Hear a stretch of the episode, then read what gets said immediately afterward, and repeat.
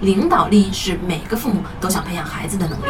哈佛大学领导力学科的芭芭拉·凯勒曼教授提出，先让孩子成为一个好的跟随者，好的跟随者更能成为一个好的领导者。而其中的观察力和合作精神这两大品质尤为重要。观察力是指孩子对自己、对别人、对环境的观察。当孩子能全面地观察这几个点的时候，才能对当前发生的问题做出判断，并给出最优的方案。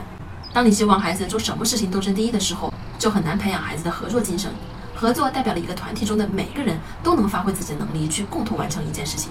让孩子把关注点从自我转移到集体上，父母不要强求名次，而让孩子注重自己的努力以及团队中应如何协调，发挥每个成员最大的优势。领导是一个职称，而领导力则是带领大家一起做好一件事的目标。我是不完美柚子妈妈，关注我，为你分享最有深度的育儿知识。